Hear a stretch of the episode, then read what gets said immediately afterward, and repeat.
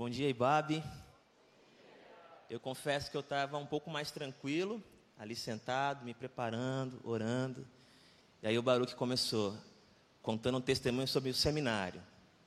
Depois, usou a palavra sinóticos. E conjugou o verbo interpelar. E colocou a régua lá em cima. E me deixou um pouco preocupado. Mas é brincadeira. Muito grato a Deus por poder compartilhar com vocês nessa manhã algo que talvez faça sentido para a sua vida, algo que talvez te faça pensar um pouco em algumas coisas. E eu queria ler com você, você que está em casa, você que está aqui com a gente. Abra, por favor, ou ligue, ou acesse aí, Marcos, capítulo 1. Para quem não me conhece, sou o Tiago, pertenço aqui à equipe ministerial da IBAB já há um tempo e é uma grande alegria e responsabilidade caminhar com eles e com elas. Marcos, capítulo 1.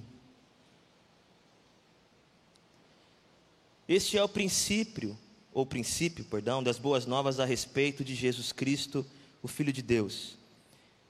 Iniciou-se como o profeta Isaías escreveu: Envio o meu mensageiro adiante de ti e ele preparará teu caminho. Ele é uma voz que clama no deserto: prepare o caminho para a vinda do Senhor. Abram a estrada para ele. Esse mensageiro era João Batista. Ele apareceu no deserto pregando o batismo como sinal de arrependimento para o perdão dos pecados. Gente de toda a Judéia, incluindo os moradores de Jerusalém, saía para ver e ouvir João. Quando confessavam seus pecados, ele os batizava no Rio Jordão. João vestia roupas tecidas com pelos de camelo, usava um cinto de couro e alimentava-se de gafanhotos e mel silvestre. João anunciava: Depois de mim virá alguém mais poderoso que eu, alguém tão superior que não sou digno de me abaixar e desamarrar as correias de suas sandálias. Eu os batizo com água, mas ele os batizará com o Espírito Santo. Vamos orar. Senhor, obrigado pela Sua palavra lida, obrigado pelas pessoas que vieram aqui e que estão assistindo essa transmissão com o coração aberto, pessoas que estão pedindo que o Senhor fale algo no seu íntimo, para que elas possam refletir e aplicar essas reflexões no seu dia a dia, para que elas possam ter uma experiência mais significativa, mais profunda com a Sua verdade para que elas possam testemunhar do seu amor e desfrutar desse seu amor em alegria, em gratidão. E a gente está aqui disposto e disposta a te ouvir e crendo que o Senhor tem algo para nós, para que nós possamos nos parecer mais com Cristo Jesus na nossa caminhada e servir ao nosso próximo com um coração muito mais generoso. Nós oramos assim em nome de Jesus. Amém. O que eu pensei em compartilhar com vocês nessa manhã tem a ver com ser uma voz.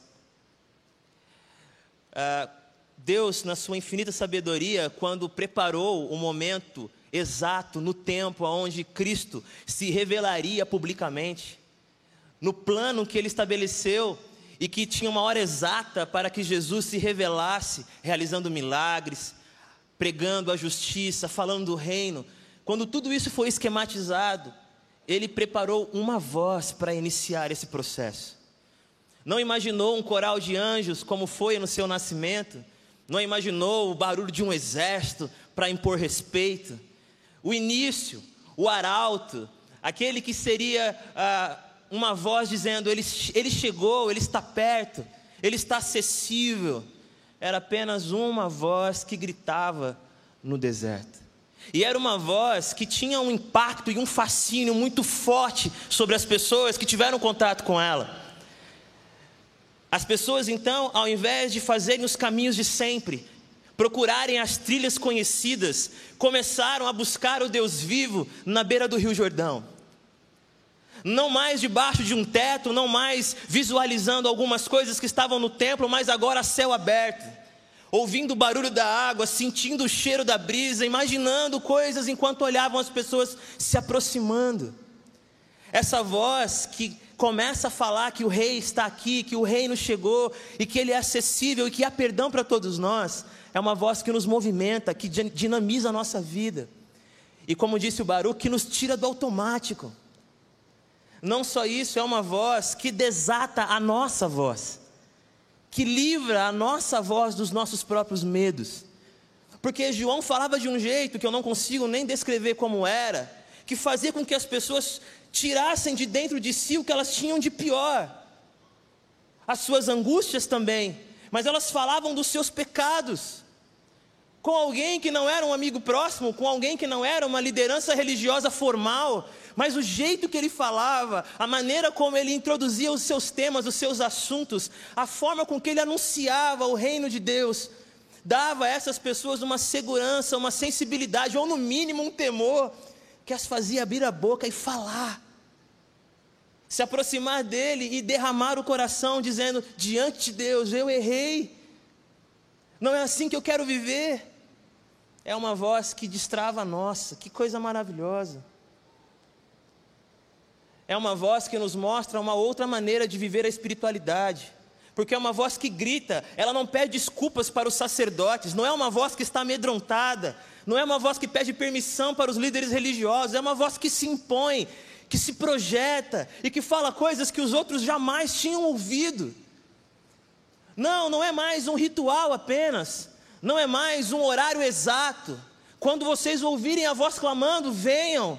Quando vocês escutarem o anúncio do reino, venham. Não é necessário mais que vocês fiquem dentro do templo fazendo esses sacrifícios, porque o cordeiro está chegando. Eis o cordeiro que tira o pecado do mundo. É uma voz incrível. É uma voz que me ensina a importância de ser uma voz. Eu acho que todos nós, em algum momento da vida, experimentamos uma coisa muito bonita com alguém que disse algo. Algo que nos moveu, que nos tirou do automático, que nos tirou da rotina, que nos fez procurar ou perceber que Deus está nos procurando e nos colocou em outras marchas, em outras caminhadas, em outras buscas. Uma voz que nos tirou de uma caixinha, uma voz que nos tirou de uma ilusão sobre nós mesmos, sobre Deus, sobre o outro. Vozes assim são especiais demais, vozes assim nos enchem de alegria. Eu tive o privilégio de conviver com as minhas avós por muito tempo. A minha avó paterna, por exemplo, a avó Áurea. Alguém tem uma avó chamada Áurea aqui ou sou exclusivo? Tem mais alguém ali? Estamos juntos nessa. A minha avó, ela aprendeu a ler lendo a Bíblia. Veio da Bahia e começou a sua história aqui em São Paulo, como muitos e muitas dessa cidade. E a minha avó me levava para sua casa, que era no fundo da nossa, e lia a Bíblia comigo e falava coisas que eu achava maravilhosas. Até que um dia ela me deu um desafio. Da próxima, da próxima vez que alguém vier aqui na porta para falar de alguma religião, seja ela qual for, eu quero que você vá lá conversar com eles. E eu falei: não, vó, eu, eu não quero conversar com ninguém sobre religião, tá tudo bem, eu estou na igreja, tá tudo certo. Não, eu preciso que você converse com outras pessoas.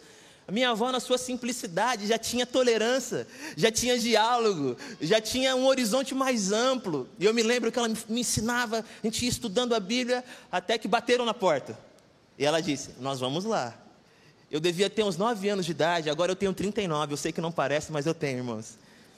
E eu cheguei ali na porta e comecei a conversar com aqueles rapazes, e foi uma experiência que me marcou e foi tão magnífica.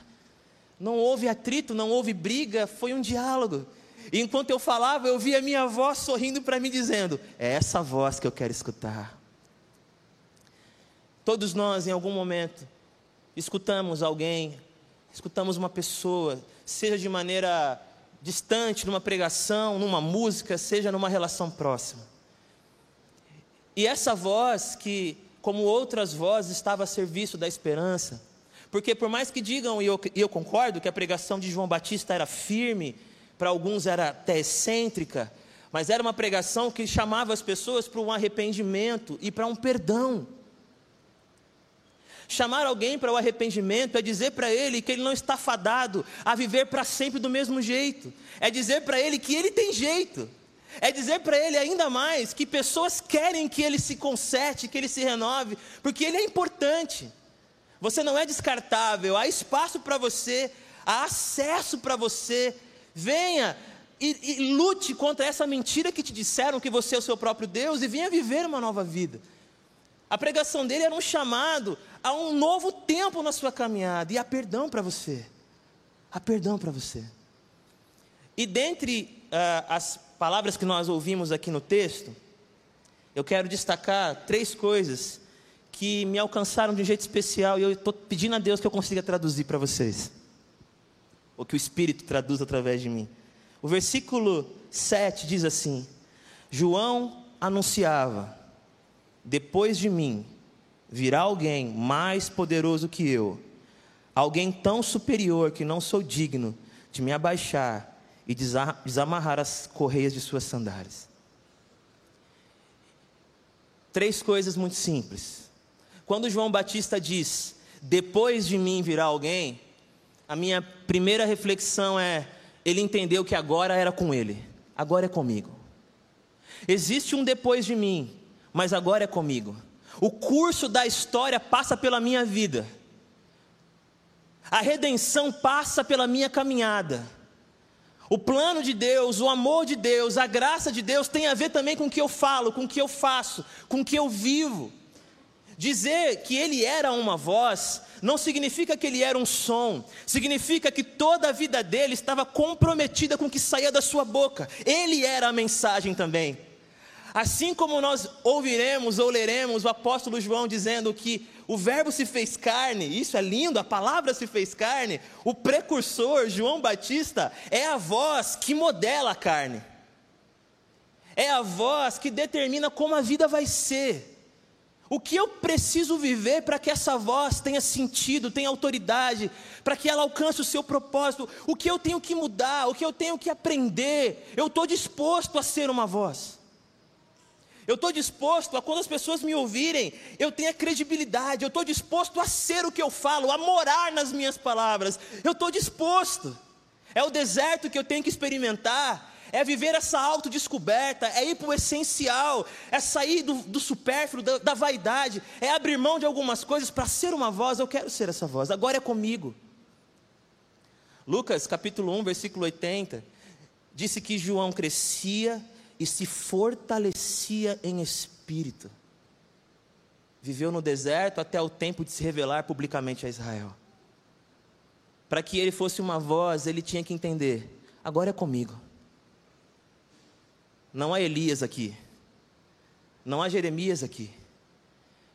As pessoas estão abusando do seu poder religioso, as pessoas estão se perdendo, as pessoas estão cansadas e não tem Moisés. Agora é comigo. Agora sou eu que tenho que acreditar. Eu não tenho uma autorização da sinagoga. Eu não tenho a bênção dos homens poderosos. Eu não tenho conchavos políticos. Eu não sou amigo de Herodes, mas é comigo. É o meu tempo de falar. É minha responsabilidade. Se você e eu quisermos, eu espero que nós queiramos, nesse mundo de tanto barulho, nesse, nesse mundo de tantos ruídos, ser uma voz, ser um som que acolhe, que aponta caminhos, que dá referências, que não resolve os problemas, mas aponta possibilidades e se coloca como alguém a caminhar junto. É necessário que nós creiamos que chegou o nosso tempo, é comigo. Agora sou eu que frequento essa comunidade, agora sou eu que sento nesse banco, agora sou eu que moro nessa casa, agora sou eu que lidero essa família, agora sou eu que ajudo esse filho, agora sou eu que tenho que ajudar essa mãe, agora sou eu na universidade, agora sou eu no púlpito, agora sou eu na canção, agora sou eu. Agora sou eu resolvendo conflitos nessa área onde eu trabalho. Agora sou eu vivendo a história da redenção e eu quero assumir a minha responsabilidade. Agora é comigo. Há coisas que você pode fazer que ninguém mais pode fazer, e não porque você é incrível, não porque você é sensacional, não porque não, é porque você é uma revelação única de Deus. A maneira como ele fala através da sua vida, ninguém mais pode falar porque não tem a sua vida. Eu me lembro que há muitos anos atrás eu li um escritor que dizia que tudo bem, eu creio que nós somos o espelho que reflete a luz e tal. Isso faz sentido. Mas ele então completa: porém, eu acredito que nós somos muito mais como vitrais de uma catedral que quando a luz incide sobre cada janelinha, cada pedaço de vidro, reflete uma cor diferente. É a mesma luz, mas a maneira como ela incide e como ela reflete em cada um de nós é diferente. Qual é o lugar que você está? Qual é a posição que você ocupa? Que mundo você vive? Você é a voz. Não é que o universo vai começar a funcionar quando você disser agora. Não é que tudo começa e conspira ao seu favor porque você tem o poder de manipular as realidades. Não. É só porque você, assim como eu, recebeu de Deus o privilégio de representá-lo em amor, em graça, em comunhão, em serviço ao próximo, em justiça. Talvez você simplesmente diga: Eu não vou me levantar desse banco. Eu estou cansada. Eu estou cansada de ter os meus direitos desrespeitados por ser negra. Eu não vou levantar desse banco. É só um ônibus, é só um banco, é só uma mulher de pouco mais de 40 anos que trabalha com costura. Mas ela foi uma voz. E através da sua voz, ela iniciou, ou através do que ela viveu, foi iniciada, ou foi iniciado um movimento que fez tanto e ainda faz. A segunda coisa é que quando eu escuto ou leio, depois de mim vem alguém que é maior do que eu, não é simplesmente concluir agora é comigo. Eu também penso que não é tudo agora e não é tudo comigo. Ter essa, essa compreensão nos ajuda a não desistir no meio do caminho, porque não é fácil ser uma voz, não é fácil se levantar e se posicionar. Não é fácil chamar um, um grupo respeitado de raça de víboras. Não é fácil trazer as pessoas para a beira do rio e dizer para elas: vocês não precisam mais submeter aqueles processos. Ser uma voz exige muito da gente, gera desertos, gera tempos de silêncio, de afastamento. Mas mesmo que você dê tudo de si, mesmo que você perceba as dificuldades ao seu redor, você não é suficiente, você não vai resolver tudo, e você não vai ser a solução para todos os problemas da sua casa, do seu trabalho, da sua vizinhança, da sua comunidade. E saber disso nos dá a, esperança necessária para não parar no meio do caminho. Agora é comigo? É, mas não é só agora, e não é tudo comigo. Eu preciso crer que há um tempo para que as coisas se, se organizem. Eu preciso crer que eu estou semeando realidades que talvez eu nem veja, como aquela semente que você planta para uma árvore que você nunca vai ver crescer, por causa do tempo que ela demora para evoluir. Mas ela vai crescer, e alguém vai amarrar um balanço nos seus galhos, e alguém vai desfrutar da sua sombra, mesmo que você não veja, porque existe um depois de você. E esse depois de você está nas mãos do Senhor, não está na sua mão. Existe um depois de você na sua família. Você está fazendo tudo com a sua filha, com o seu filho, você está vivendo a sua responsabilidade. Mas o medo, a angústia te diz: ó, isso não é o suficiente, faz mais, fala mais, e você sufoca, e eu sufoco, porque esquecemos que há um depois. Há um depois de mim. Há um depois de mim no trabalho, há um depois de mim na vizinhança, há um depois de mim na sociedade. Ele fala: Eu batizo com água, mas vem alguém que batiza com o Espírito e com fogo. Eu sei qual é o meu papel e eu sei qual não é o meu papel. Isso é, é maravilhoso. Existe um depois de você em todos os lugares por onde você passa. Isso deveria gerar, pelo menos em nós, um pouco mais de paz e um pouco mais de criatividade e de sonho. Se você sair agora, se você mudar agora, como fica o lugar que você está? O que vem depois de você? O que nós estamos deixando? O que nós estamos construindo? Por último, quando eu ouço ou quando eu leio, depois de mim vem alguém que é muito mais forte do que eu, primeiro eu penso, agora é comigo. Depois eu penso, não é tudo agora e não é tudo comigo. Eu preciso entender os meus limites. Eu preciso entender que eu sou um processo numa história muito maior do que eu. Eu não posso assumir responsabilidades que vão além da minha alçada. Eu não posso me perder tentando resolver todos os problemas do mundo. Ontem eu tive a alegria de pregar numa comunidade também, um trabalho de jovens. E no final, depois de tudo ter acabado, uma pessoa me procurou e a gente começou a conversar. E era lindo ver a maneira como ele queria é, viver realidades mais maduras, o, o quanto ele queria extrapolar dos seus lugares comuns, sair das suas zonas de conforto, como a gente sempre fala. Mas ele estava cansado, muito cansado. Ele tinha dado os primeiros passos ainda, já estava muito cansado. E na conversa a gente compreendeu juntos de que ele não acreditava que havia um depois dele. Se eu não falar, ninguém vai falar. E eu disse: vai falar. Se eu não fizer, ninguém vai fazer. Vão, vão fazer. Pode ser que as pedras precisem cantar, mas alguém vai fazer. Você não está entendendo, Tiago? Ninguém. Eu falei: você que não está entendendo. Você não é o Messias, eu não sou o Messias. João respondeu várias vezes: Eu não sou o Messias. Eu não sou o profeta. Eu não sou Elias. Então, que autoridade você tem para batizar? Quem é você? O que nós temos que responder? E ele disse: Eu sou uma voz que clama no deserto. Arrependam-se, abram caminhos para ele. É isso que eu sou. Eu sou apenas uma voz que aponta para o Mestre. Agora é comigo? não é tudo agora, não é tudo comigo, e por último, não é sobre mim. Não é sobre mim. João Batista é tratado como um grande profeta. Ele teve privilégios que Isaías não teve, que Jeremias não teve, que Ezequiel não teve. Ele viu, ele viu o profetizado, ele batizou o Deus encarnado. Ele viveu uma experiência intrauterina, tá certo? Intrauterina? Eu treinei bastante essa palavra. Intrauterina. Ainda no ventre da sua mãe Isabel, ele já pulou de alegria na presença do seu Senhor. João Batista era alguém que viveu coisas assim inimagináveis. Mas apesar de tudo isso, foi preso.